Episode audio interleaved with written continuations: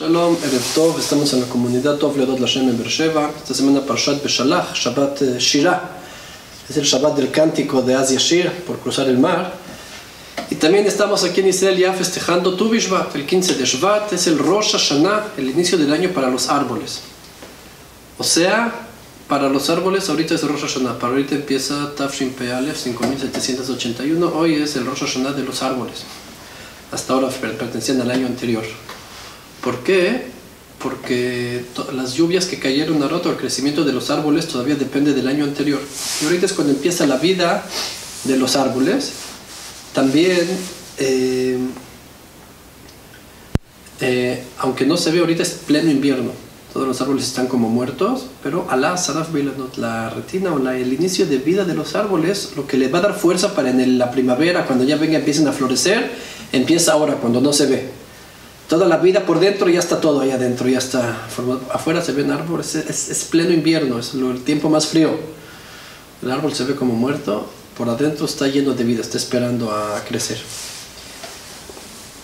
Entre paréntesis, me acordé de algo que escribió el Rav Steinsaltz. Él dijo, si uno ve un árbol, hay árboles que tienen un otoño y se cae. Luego invierno y están como muertos. Hay árboles que a veces, hay árboles que a veces les dura más.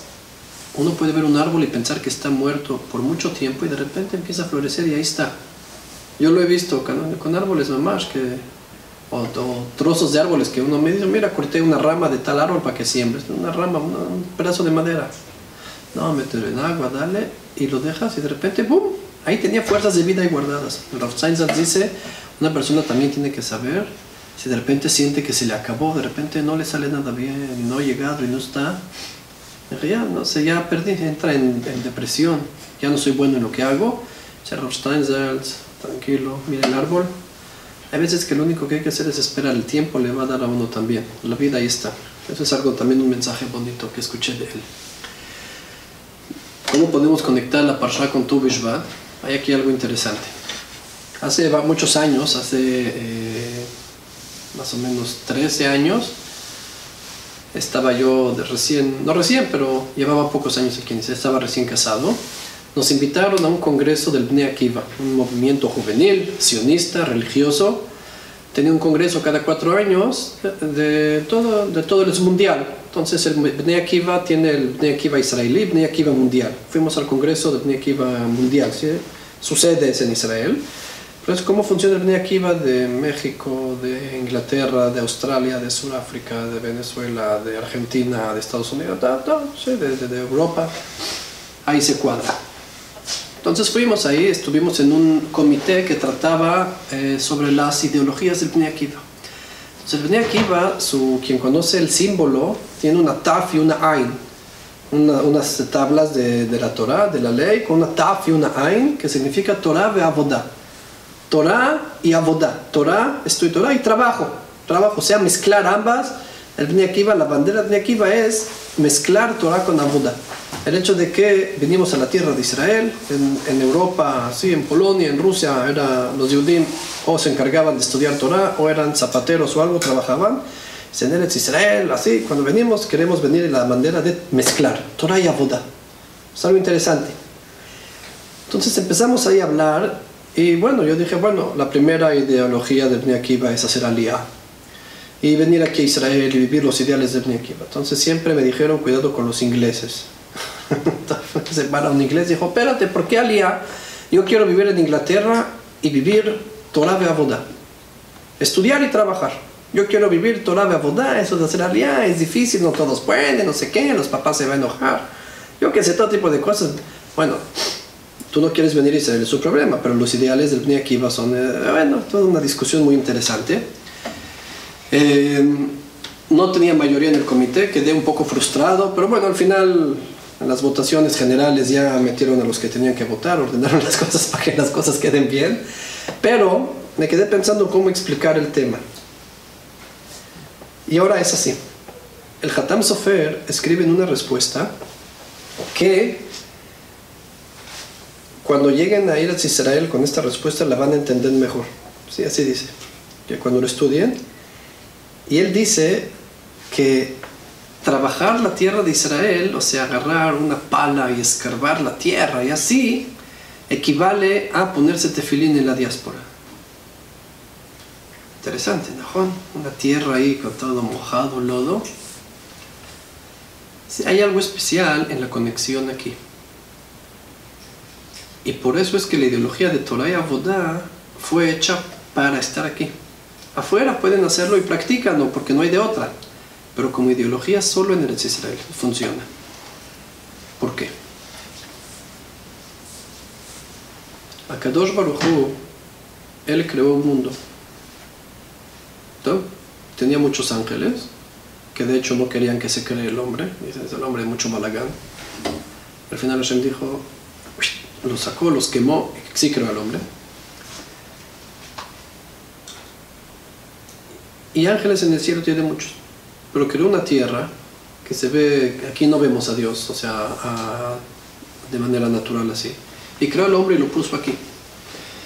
En Chabad, esto, estos midrashim, los tonos muy, centrales, dice que ni tavalo dirá batachtonim. Tava es deseo, deseo dirá, tener casa batachtonim, en los inferiores, abajo. Hashem quiere tener, vivir también aquí abajo. También aquí en la tierra, también que lo conozcan aquí, que también aquí dentro del mundo mundano, dentro del mundo así, vean a Hashem, lo conozcan. No solo en la yeshiva, en la sinagoga, ahí es bien fácil. Ahora velo en el tráfico, velo en el banco, velo no sé dónde. Ah, ahí también quiere que Hashem quiere que lo vean. Pero entrar a Eretz Israel está un poco difícil. ¿Cómo sabemos? Los meraglim, los espías que, que mandó Moshe a espiar la tierra, la gente piensa que eran malvados de nacimiento. La verdad es que los espías eran gente grande. Eran los más grandes de Torah. Y no quisieron entrar a la tierra, dijeron entrar a la tierra. Aquí comemos man, estamos comiendo pan del cielo y la parasha empezó a caer el man. Tenían hambre, cayó pan del cielo, no tenían ni que ir al baño, todo se absorbía. ¿sí? Todos los, los, los doctores eh, naturistas hoy en día, los alternativos, dirían: déjense de comer pastillas de ajo, no tomen omega shalosh, no tomen aceite de yo que sé qué, dejen stevia, coman man. Sí, sería excelente, el man era lo, lo mejor que había. Y aparte no había que esforzarse. Podían estudiar Torah, la nube les cuidaba, todo, todo era, era algo maravilloso. Entrar a Israel sonaba medio duro, que ahí no cae mal, ahí hay que trabajar, ahí hay que hacer así, ahí que... Eh, eh, suena... No quisieron, hablaron mal de la tierra, se mostraba mal, se mostraba mal la tierra. A se tuvo que pasar 40 años, 40 años comiendo man, para entrar a la tierra de Israel. Al final, vivir aquí significa tener la cabeza lo más arriba y tener los pies lo más abajo. Es una misión difícil. Es una misión difícil. Pero miren que Kiddush Hashem hay, que es cómo se santifica el nombre de Hashem cuando su pueblo, su nación aquí en Israel, enseñan al mundo algo. Y dicen, por ejemplo, ahorita no, no, no, no tenía pensado, la corona. Aquí no hubo un instante que Bijlal se pensó en, bueno, vamos a vacunar a toda la población, como hubo países que pensaron, que se vacunen todos, digo, vamos a tener dos meses fuertes, se van, no van a ver, van a ver unos caídos, pero ni modo. ¿Estás loco? ¿Sabes cuándo la población de mayores de 60, 70, 80 años, cómo va a sufrir? De ninguna manera. No, no, no hubo vigilar, no hubo vigilar pensamiento en pensar, poner en riesgo algo. Primero la vida. Y cómo se maneja todo la importancia de cuidar a la gente. Cómo el ministro de defensa de aquel entonces mandó mensajes de WhatsApp para que, bueno, manden de voz. O sea, imagínense recibir un mensaje de voz del ministro de defensa, así, no sé qué. Lo más importante, por favor, antes de que todo, no vayan a visitar a los abuelos. No vayan a visitar a los abuelos. No. ¿Qué aquí, Hashem? que de repente hay aquí un ejército. ¿Cómo se maneja? Estar ahí realmente es algo impresionante, cómo el ejército y tiene todo, todo cómo, cómo se maneja la kashrut en el ejército. Tienen prohibido, teníamos prohibido comer eh, alimentos lácteos calientes. Si algo caliente es pura carne. Si es de leche, frío. ¿Por qué? Pues qué, no, ¿sabes qué? Uno se equivoca, cocina algo, un plato de carne, leche caliente. No hay leche caliente, no hay leche caliente en la tzaba. Sí, para que no haya problemas de kashrut. Hay mucho, mucho. Todo, cada, cada punto aquí es algo increíble, es algo impresionante salir aquí en Yom Kippur. Bueno, Vengan y van a ver.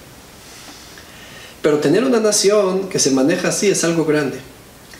Y necesitamos tener aquí un pueblo que esté aquí viviendo de esta manera. Y es difícil, porque tener los pies hasta abajo, o trabajar y correr y hacer, y tener la cabeza hasta arriba, y tener así trabajo, no es fácil.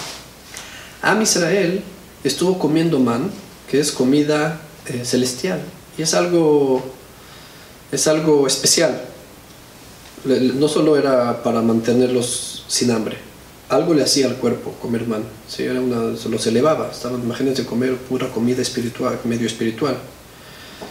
Hay una tradición que el Rav Harlab, que hemos mencionado una que otra vez, una vez los Mekubalim de Jerusalén le dijeron, hicieron lo que hicieron, fuera donde fueron, consiguieron encontrar man. No sé, hicieron algo, lo que hicieron, así un cuento así. Y consiguieron man y le dieron de probar una noche. Y el Rav Harlab tiene un libro que se llama Lechem Avirim, pan de dioses. Y escribió Hidushim. Y dijo, ¿por qué le puse así? Tengo una razón propia. Tam Madi, una razón guardada en mí. La tradición dice que él fue la noche que él comió del man y empezó a escribir Hidushei Torah, una, una pesquita. A mí se él comió man, ahora escuchen, escuchen bien. El Hidá, Rabbi Haim Yosef David Azulay, uno de los grandes que tuvimos en la el alumno del Orahaim Akadosh, pregunta, a ver, el man que caía del cielo, el pan del cielo era tan grande, tan especial. Todo el desierto cayó entraron a la tierra de Israel, comieron de lo que daba la tierra y dejó de caer man. Eh, yo esperaría que cuando lleguen Eretz Israel caiga, no man, caiga man eh, super duper, sí, eh, man más dulce o más, más fuerte o más yo que sé qué, un super pan. Llegan a la tierra de Israel, se acaba el pan regoso, comen trigo. Ese es el gran respeto de la tierra de Israel. Al revés, pues, ¿por qué no? Ahora escuchen. Explica el Hidá y dice así: Hashem le quería dar a Israel eh, espiritualidad, que coman espiritualidad, que también lo que se alimente, se alimenten de cosas buenas que fomenten su espiritualidad. Pero en el desierto, todo es impuro, están fuera. La espiritualidad, la Kdusha que quiere Hashem darles, no tiene dónde reposar, no hay dónde, no, no, no hay dónde ponerlo, no hubo de otra que que caiga del cielo directo a la espiritualidad, Hashem la materializó en man, para que coman de eso.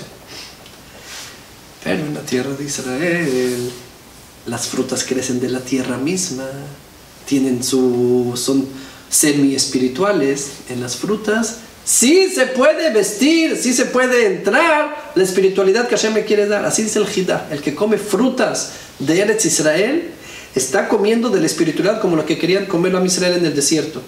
Y que sepan, hay cuentos en la Gemara de grandes Amoraim, Rabbi Abba o Rabbi Ohanan, que iban con sus alumnos al, al, al Kineret, a una, una zona que se llama Guinosar, a comer frutas. Y se sentaban y comían frutas y dice que les salía sudor, así que empezaba a sudar. Digo, hay secretos ahí también.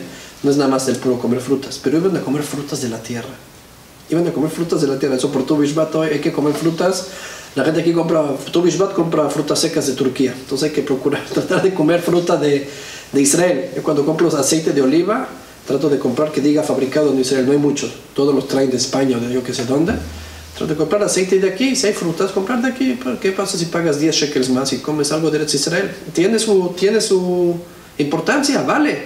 Creció aquí en la tierra. Creció, de no de la tierra de aquí. Entonces, ¿cómo funciona? Am Israel estuvo 40 años comiendo man para poder entrar a la tierra, porque tenían que arreglar ese error de los meraglim, de pensar que lo mejor es quedarse afuera y estar espiritual. Dice, no. En la tierra de Israel es el lugar donde se conecta, se, conecta lo mundano y lo espiritual. Aquí se conecta. Aquí es el lugar, en la tierra de Israel, en donde uno puede ser totalmente con la cabeza arriba y con los pies abajo. Aquí es el lugar de la Aktusha donde se puede manifestar de la mejor manera, y tanto así que inclusive lo que uno come aquí tiene la kedushá del lugar. Eso quizá nosotros lo podemos eh, aprender de nuestra parsha y de tu Bishbat, así que estar aquí. Yo incito a todos los que nos escuchan a venir, no hay mejor lugar para estar aquí, y si no lo sabían, ahorita con el corona ya lo saben. Eh, Así que Bezrat Hashem, que tengamos todos eh, Tu Bishvat Sameach. Ah, bueno, y esa es la respuesta al eh, comité de Akiva que ya no pude contestar. Señores, si quieren vivir Torah de Abodá, eso es aquí. Porque solo en la tierra de Israel también el trabajo y la Torah van juntos. En Hutz uno lo tiene que saber mezclar, no digo que no. También alguien que vive en la diáspora tiene que saber también trabajar y también estudiar. Pero ahí son como dos, dos mundos. Ahorita trabajo, ahorita estudio. Ta, ta, ta, ta, Aquí en Israel van juntos. Al trabajar, uno también está metido en la Kedusha. Al trabajar, todo lo que hace también está aferrado a la Kedusha. De la misma manera, porque aquí está en la tierra. Aquí está en la tierra donde se denomina que cuando Hashem nos creó, nos creó con cuerpo porque Hashem quiere que lo usemos, porque Hashem lo necesita. Hashem nos necesita de vivir. Entonces Hashem tiene muchos ángeles. Uno tiene que saber cuando está aquí en la tierra, en la tierra de Israel en especial, que no porque no es un erudito de la Torah que estudia todo el día, no es santo, ¿no? El hecho de estar aquí, pararse en la mañana, hacer un café, ir a trabajar y regresar, eso ya lo hace una persona muy elevada, muy grande. ¿Sí? Eretz Israel escupe a quien no quiere. Así escribe también el Rav eh, David Ben Shimon. Todos los que están aquí adentro de la tierra de Israel, dice, son tzadikim. Porque si no, Eretz Israel ya los hubiera escupido, vomitado, así dice el Pasuk. Todos los que están aquí ya tienen algo de tzadik. Cuando los ve, dice, ¿cuál tzadik? Mira lo que hacen. El hecho de estar aquí, el hecho de vivir su vida aquí, ya los eleva, les da algo. Pero Dafka aquí en la tierra de Israel. Así que, bienvenidos todos cuando puedan. Tengamos Tuvish Bat y Shabbat Shalom.